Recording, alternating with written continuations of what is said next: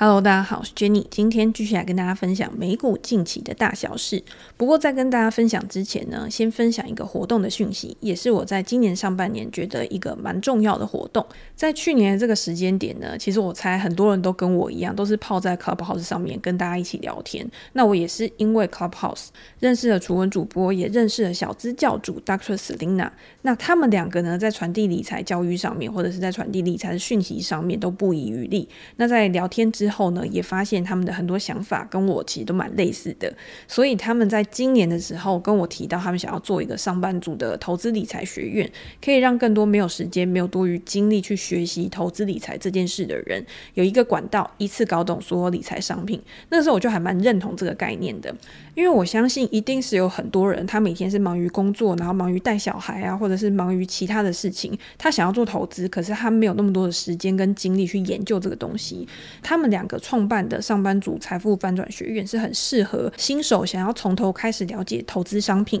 你想要了解自己到底是哪一种个性，适合哪一种资产配置的投资人。如果你对投资这件事情真的是毫无头绪，透过这个平台，我相信可以给大家很丰富的资讯，引导大家入门去做投资这件事情。除了我以外呢，他们也邀请了价值投资达人雷浩斯、建筑先生、大雁建筑的总监 Jackson。区块式的创办人许明恩等其他还有十一位各个领域的好手会在这个课程里面去分享他们的经验，在一百天之内去陪伴大家做投资理财的学习，也让大家在一百天之后呢，真的可以学以致用，把这些知识应用出来，这个才是最重要的一件事情嘛。所以，如果大家有兴趣想要了解这个上班族财富翻转学院的话，从现在开始到二月二十一号之前，单人报名这个丰富的课程是八千八百块。但是他们有一个团购的群组，大家点网页可以看到，他们会帮你配对，然后三个人团购，那就可以一个人八千块。如果再输入我的折扣码 J E N N Y 零二五，可以再折五百块。现在去订购这个课程一定是最划算的。那如果有兴趣的话，我会把链接放在资讯栏，有兴趣的听众就可以去参考看看。好，那我们就回到美股上面。在这个礼拜一开始呢，其实是算有好消息啊。至少上个礼拜的俄乌两国的纷争看起来就已经趋缓了嘛。市场在昨天下午呢，因为俄罗斯撤兵的这个消息，马上期货盘就已经开始先冲了。到了尾盘的时候，三大指数都是上涨的，科技股纳斯达克指数上涨二点五个 percent 左右。不过，如果大家有在观察其他的指数的话，小型股的涨幅其实也是非常大的。像罗素两千指数在昨天收盘的时候，大概是上涨二点七个 percent。左右，所以也算是非常强势的一个反弹。在之前呢，其实我没有讲过抄底这件事情到底行不行，或者是讨论说到底应不应该要抄底。我觉得很多人他可能会有一些误会，就会觉得说，诶，你今天叫别人抄底之前想一想啊，或者是抄底之前可能还要顾虑一些其他的东西，就表示说你是不是觉得还有低点？你是不是觉得你现在就是不应该买进？是不是就让人家没有办法买到最低点，然后超在最低点？但是我一直以来呢，都保持着一个观念，我觉得行情这个东西它本来就是动态发展的，绝对没有。一个人他是可以拿捏得好，就是我刚好就是买在最低点，卖在最高点。你只能把它分批，譬如说我现在有一笔资金，我现在有一笔闲钱，我可能把它分成三批、四批、五批，然后我分别在每一个时间点，譬如说我可能下跌两个 percent、三个 percent、四个 percent 的时候，然后分批的去做买进。重点是不是说你到底要分几次，而是我觉得要给自己保留弹性的余地。你今天如果它真的一直下跌的话，你到最后你要怎么样去控制这个情况？甚至是真的到了一个你觉得非常非常非常低估的一个时间点，那你有没有剩余的资金可以在这个时候再做最后一次的买入？那如果它今天真的在你抄底之后，你还没抄完它就反转了，那你就算这个时候去追高，你也不会觉得太可惜。这个东西呢，会依照每一个人他自己的情绪控管、他的资金控管会有不一样。所以我的宗旨呢，其实是提醒大家，就是在做任何决定之前啊，其实多给自己一点点时间想一下，或者是多找一些资讯去辅助你自己的看法，去佐证你的想法到底是不是正确的。甚至你可以找你的朋友去做一个讨论，这个都是可以帮助你，可以去优化你的决策，然后提高你胜率一个很好的方式。那现在当然就是在昨天一个比较巨型的一个反弹之后，大家也会想说，诶，那现在是不是就没事了？是不是大盘之后就会直接直上创高？这个也要看大家的持股目标啊。就是我的持股目标是什么，跟你的持股目标一定是不一样的嘛。那我自己就会觉得说，我之前就不是空手，上次我们也讲过嘛，我不是空手的时候，我一定是先顾好我原本的部位。那剩下来我想要再去做买进的时候，如果今天不是大盘，如果今天是个股，那我就会看财报开出来到底是好还是不好，这个公司它有没有持续。续在成长的一个轨道上面。最近这几天呢，就包括这个礼拜啊，其实就昨天跟今天又有很多的财报开出来嘛。那有一些财报其实是过去很热门的股票，但是财报开出来就直接大爆炸。那有些是过去还蛮热门的股票，那开出来实际上也是还不错的，但是只是过去它的股价表现没有那么好。那这个时候呢，你就可以去思考，诶，既然它这一次有一个那么大幅度的反转，那它是不是可以有一个买入介入的一个机会？那我们先讲那个 Roblox 好了，因为它开出来就是直接爆炸嘛，然后盘后大跌十五个 percent。这个时候呢，就会去找一下原因，诶，到底是什么原因去造成 Roblox 有这么大的一个跌幅？那如果大家有持续的在观察 Roblox 这家公司的股价的话，你也发现它在过去这一段时间拉回的幅度已经是很大的。这两家公司呢，就是 Roblox 跟我们另外一家讲过的 Unity，其实它都是元宇宙概念股，它原本就是在做元宇宙生意的这种公司。在疫情之后呢，因为所有人都宅在家里嘛，所以这类型的公司都大爆发。不管今天是呃远距工作、远距游戏、远距做任何事情、远距运动好了，其实它在过去的股价一定都是受到这个影响，然后飙涨得非常快。但是在疫情之后呢，它下跌的幅度也一定是很快的。那这两家公司我在之前的专栏里面也都有介绍过，那个时候真的就是有涨过一波，但是成长股这个动能呢，它就是上涨的动能很快，下跌的动能也很快。大家在操作的时候一定要想要怎么样去守住你手上的获利。今天如果只是纸上富贵的话，你没有守住，到最后就是一场空嘛。所以我之前在跟大家讲高速成长股的时候，其实我都会非常重要的跟大家提醒，就是说你今天一定要去控制你的风险，甚至是你要去设定好你的停利停损点在哪边，这样子你才有办法做一个很合理的，然后把你的获利留在口袋的一个决定。那我当然也知道，像这一类型就是具有非常好的一个成长前景的股票，一定有人对它是有超级强的一个信念。那这种人呢，就是这些朋友，他跟我的想法可能就是比较不一样，他可能就会。不管今天 Roblox 或者是 Unity 它跌到哪边，他只要觉得现在股价到一个蛮低点的一个位置，他就进场买进，然后持续的去抱住。但是我自己呢，是属于那种比较保守、比较胆小的投资人，我就会觉得在这个市场上面，我觉得没有什么东西是可以一直持续下去的，也没有什么标的是我觉得一定要抱到死的。我自己会觉得资金运用灵活才是我在操作的时候去秉持的一个原则。所以大家就是依据自己的投资原则，然后去做你自己的一个判断。那我的工作呢？我的功用就是提供给大家一些资讯，然后让大家去更快的去了解说现在市场上面发生什么事。我也不知道为什么现在就是讲话就是先讲正面再讲反面，反正全部都是丢给各位看官，然后看官自己决定这样子。那我也怕大家不了解 Roblox 这家公司，毕竟我们也是有新的听众跟新的读者嘛。那简单的跟大家介绍一下这家公司，它其实 Roblox 它是一个平台，它主要提供用户在上面可以去创立游戏啊，或者是你在上面去设定一个虚拟角色之后，它还有社群的功能，然后你。可以去选择你这个虚拟角色要高矮胖瘦，然后你要穿什么衣服等等，用这样子的一个虚拟分身去交朋友，或者是你可以在这个平台上面，透过你去创建游戏，然后跟别人社交，然后去做交易。它有自己的一个货币，然后用户呢可以用这个货币，然后去跟别人做买卖。然后也可以把这个货币呢，去换成现实世界的真实法定货币。根据报道，就是美国十六岁以下的青少年啊，有在玩 Roblox 这个东西的人比例是超过这个十六岁以下青少年总数的一半。每天平均有四千七百多万人在上面去做一个交流跟互动，所以它的活跃用户其实是数量很大的，数量很高的。而且因为它本来的用户年纪都是比较小的人嘛，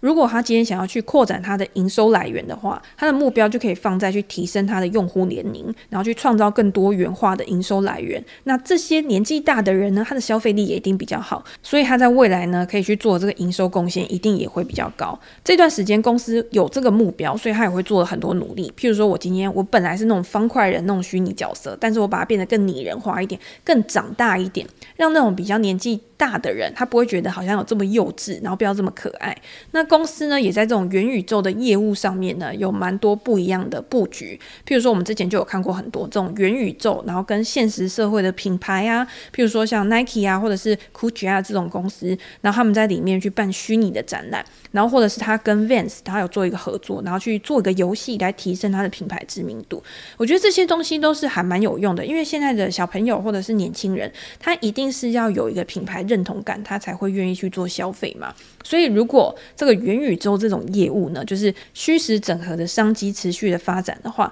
确实是有蛮多成长机会的。好，那我们讲了那么多它好的地方，那到底这一季发生了什么事情会让股票大跌？其实就是一句话，我觉得任何的东西都是这样子，怎么上去就是会怎么下来。其实套用个比较文绉绉的话，就是均值回归的道理。既然过去是因为需求大爆发，然后市场上面资金非常的宽松，这些原因去炒高了这些高成长股，在即将要紧缩的环境下，市场的资金它一定会更严格的去检视这些公司的成长是不是有维持在一定水准之上。如果大家有去看这一季的财报的话，我猜大家应该还没看，还没时间看。那 Roblox 的营收呢，达到五点六九亿美元，比去年同期还是成长了八十四个 percent，每股亏损零点二五美元，这些都是不如市场预期的。大家会说，哎、八十几个 percent 还不如预期啊，也太严格了吧？是不是会有这种想法？但是你要去看过去几季，很多东西呢，比较是相对来的，而不是那个绝对数字。你单看那个绝对数字八十几个 percent，你跟那种真的低成长不到十 percent 那种成熟股来比的话，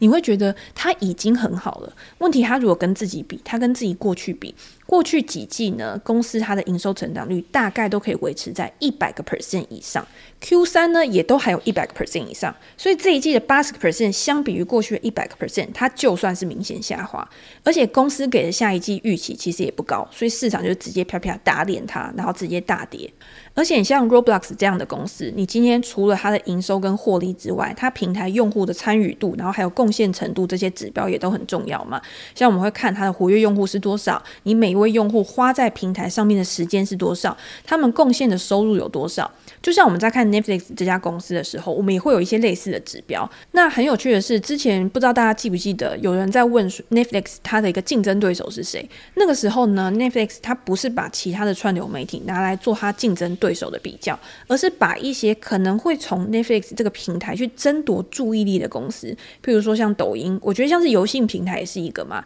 那 Netflix 自己现在也会有做一些小游游戏了。所以回到 Roblox 上面，在活跃用户的成长，在每位用户参与度，还有预定量上面，这些数字它都没有给出一个很惊艳的数字，所以也没有办法去满足投资人的胃口。那我们在看了这些数据之后呢，我们要去想的就是说，那 Roblox 这家公司不好吗？其实你也不能这样讲。但是，一家公司的基本面跟它短期的股价关联性是比较小的。基本面它影响是一个更长期的一个层面。那投资人要怎么样去评估公司真真正的价值，然后来买入这家公司的股票？如果你对产业不够了解，或者是如果你对它未来的一个成长性不够乐观的话，可能也会比较难。加上有很多事情是我们很难去预测的。我觉得这边可以举一个例子，我觉得。像 Peloton 这个例子，它也算是高成长的一个重灾区嘛。那大家在思考 Peloton 这家公司的时候，你会觉得这家公司真的很烂吗？这家公司真的很不好吗？它商业模式真的有什么问题吗？我那天在看 Ben Thompson 的一个文章的时候，刚好他就讲到 Peloton 这家公司，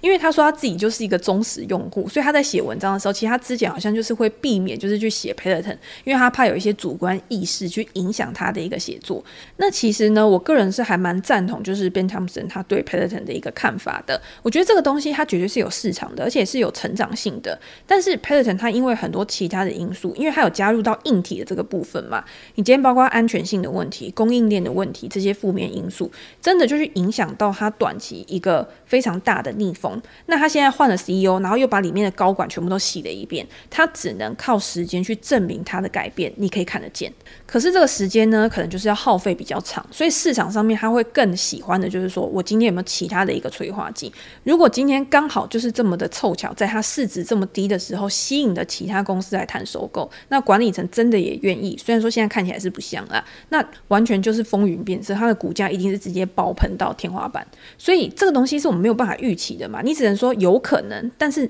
到底可能性有多高？我觉得一般的投资人在这种场外观看的人，一定都没有办法去知道嘛。所以我个人呢，在操做这种高成长股的时候，我当然要知道这个东西它的产业面，它未来的一个发展空间到底有多大，因为一定要赛道够长够广，你才有办法在上面高速的行驶嘛。可是我还会加入到技术面的结合，这个也是我自己平常在分享的时候，我一定会跟大家做一个强调的，只要它还是处在一个极度弱势的形态，然后它又没有到一个打底的形态出来的时候，我就会采取比较保守观望的态度。所以回到 Roblox，其实也是一样。你今天去看它的基本面，如果你真的觉得这家公司它在未来还是有很多的一些商业模式，然后延伸出去，然后做很多不一样的东西，去挹注它的一个营收成长的话，那剩下的就是到底市场上面有没有资金真的在慢慢的买入这家公司的股票？我们只要跟在那种大机构后面的屁股，然后慢慢的去捡他们的东西就好了，然后再搭顺风车往上。这个东西是可以比较滞后的，不一定一定要身先士卒，先买来等嘛。所以。所以在这样的情况之下呢，我觉得大家就可以把它列入到观察清单，但是不用这么急的去做决定。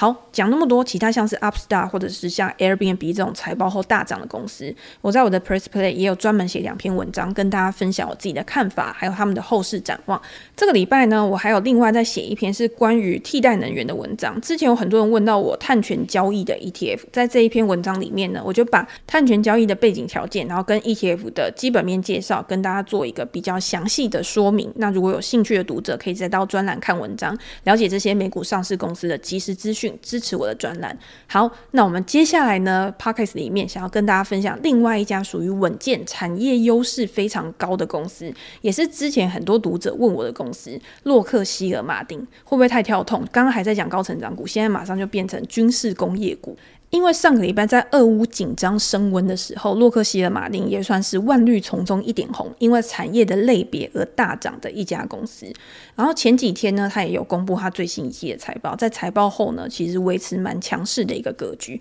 所以想说用 Podcast 的时间跟大家做一个分享，然后也让大家知道，就是高成长股，然后跟稳健股、成熟股它不同的地方到底在哪边。我自己在选公司看股票的时候，找到一家我想要买的公司，我第一个会先想的就是这家公司它到底是属于哪一个类型的股票。那如果大家有看过我的书的话，我在里面就把这种股票分成三种，第一个就是成熟股、稳健成长股跟高速成长股。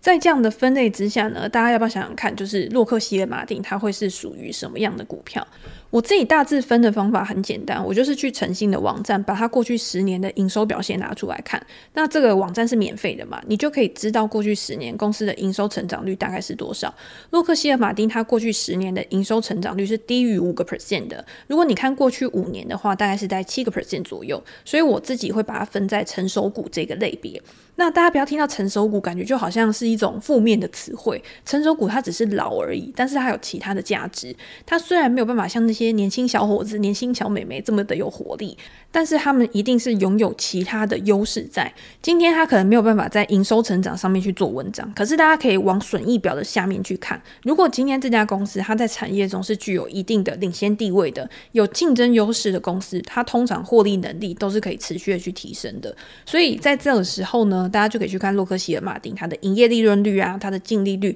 它每一年的 EPS 是不是都可以维持一定的水准？还是因为竞争的关系，它每一年的获利能力持续的去下滑，这个时候呢，就会代表一个警讯，那你就要去好好的检视公司的基本面是不是已经受到改变，然后变得越来越差了。在还没有很认真的去研究这些公司的细节的时候，你去看这些数字，透过数字去了解一家公司，我觉得是一个还蛮有用，而且比较高效率的一个方法。而且在现在这个阶段呢、资金收紧就是未来想要去升息嘛。有竞争优势的公司，有钱有现金流的公司，它一定更具有防御的性质。在大盘拉回波动很大的时候，它也可以提供一个保护的作用。所以你会看洛克希尔马丁，它虽然说它不会有那种大起大落，但是它长期呢，它的股价还是会有一个向上的一个趋势在。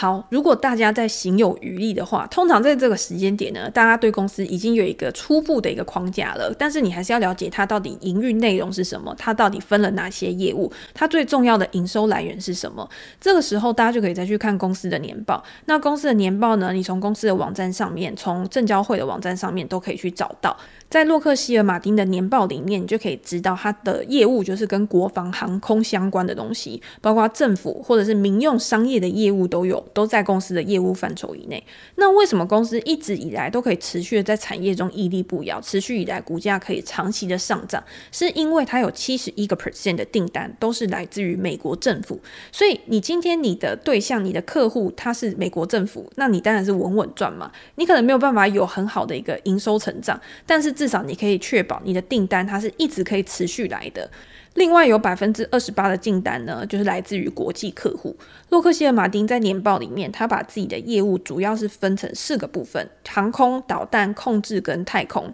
航空业务是它最主要的一个业务，那它主要的一个产品呢，就是军事战斗机啊，我们知道的 F 十六、F 三五之类的产品。那飞机呢，也是需要持续的去做汰换的，汰旧换新。这个也代表就是说，它这个产品是有持续性的需求的，而且它会持续的去下单，持续的去制造，也是奠定了公司未来营运稳定性一个很重要的关键。另外呢，洛克希尔马丁他也是有专注在太空技术的部分。虽然他在这一季的时候，太空业务好像是四个业务里面唯一有衰退的，但是呢，未来太空探索的部分也是呃市场趋势主要发展的一个重点嘛。我要讲洛克希尔马丁的时候，我就想到我之前在讲 ARK 基金，它不是有一个太空的 ETF ARKX 吗？那个时候洛克希尔马丁它就是里面的主要持股之一。我去看我之前写的介绍文章啊，那个时候还是 ARKX 的第六大持股，占比四点五 percent。但是到现在呢，其实洛克希尔马丁它的持股已经慢慢的去减少，占比减少到一点三个 percent 左右了。所以它没有在它 ARKX 里面是一个主要的持股。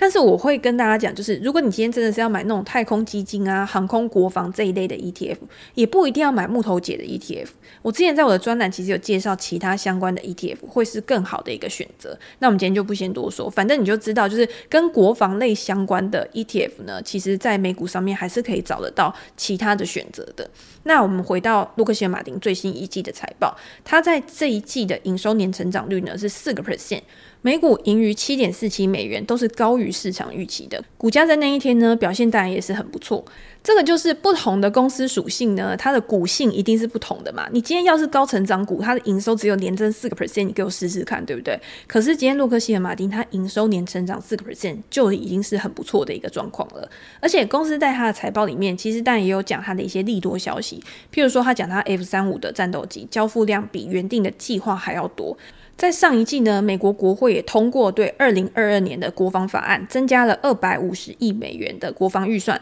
总计将有七千七百亿美元用于国防项目的这个预算，对于洛克希德马丁来说，就是一个成长的机会。嗯，其实讲比较不好的就是，你今天只要这个世界仍然有战火的可能性，像洛克希尔马丁这种公司来说，就会对它是一个好的一个催化剂，也会激励它的需求上升，它的股价就会跟着上涨。所以我觉得大家也可以说洛克希尔马丁它是成熟股，然后它的业务呢，虽然说国防领域大家可能不是非常的专业，然后也不是非常的了解，但是你只要知道它的主要客户是政府机关，然后它可以有持续性的需求，其实就不会有太大的一个差异。今天它的一个成长呢，一定是国防预算有增增加嘛，然后今天它的订单变多了，那就会为它未来的一个获利有一个好的帮助。那在对洛克希尔马丁这种成熟股在估值的时候呢，其实你用估值指标去判断，其实更适合的。相比于用高速成长股，高速成长股它的一个不确定性那么高，你今天用估值指标去，其实你是没有办法有一个指标性意义的。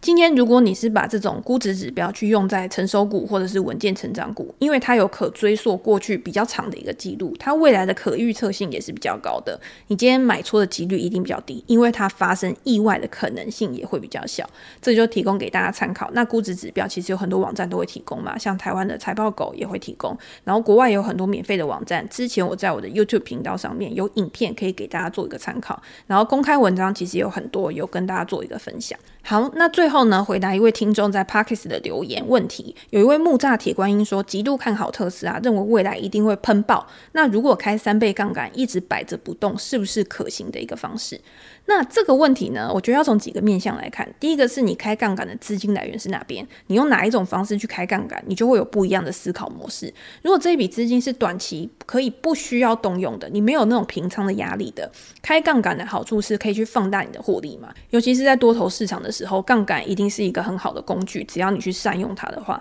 但是反过来，如果今天是属于一个空头市场，或者是单纯这档股票它就是在一个下降格局，那一定也会加速你的亏损。虽然我自己是很看好特斯拉它的一个长期发展，但是短期股价涨多一定会有波动。往好一点的地方想呢，是 Tesla 它之前其实已经下跌一阵子了，那它拉回幅度其实也已经有一定的幅度了。现在就是在一个横盘整理的一个状况嘛。所以如果今天大盘反转向上之后，这些全职股我觉得它会被带动上去，它的表现应该也会不错。但是你不能说它一定会往上，它还是有几率会往下。当不如预期去发展的时候，我们有没有一个备用方案？我觉得你今天在做投资决策，你今天要不要用杠杆？你今天要买什么东西？有备用方案一定是很重要的，因为行情永远都会有不如你预期的时候。即便是开杠杆，你一定还是会有相应的进出场策略。这个时候就想到以前我们要做期货的时候啊，然后呃。营业员或者是长辈，他就会告诉我说，期货风险很高，期货随时都会爆仓，期货怎样怎样怎样之类的。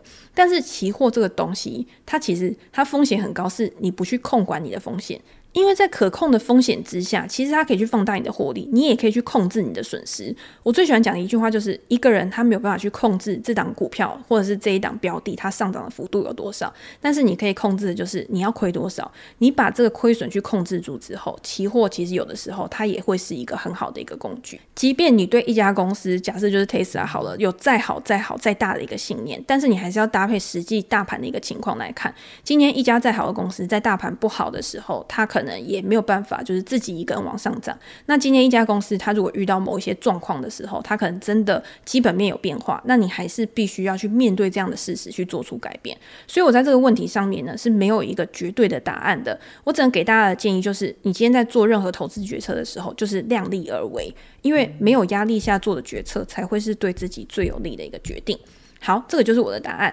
那如果大家呢，有任何想要了解的问题，或是想要了解的主题的话，也欢迎留言给我评价。我们在之后的 podcast 可以再来跟大家做一个分享。那今天就先跟大家分享这边喽，拜拜。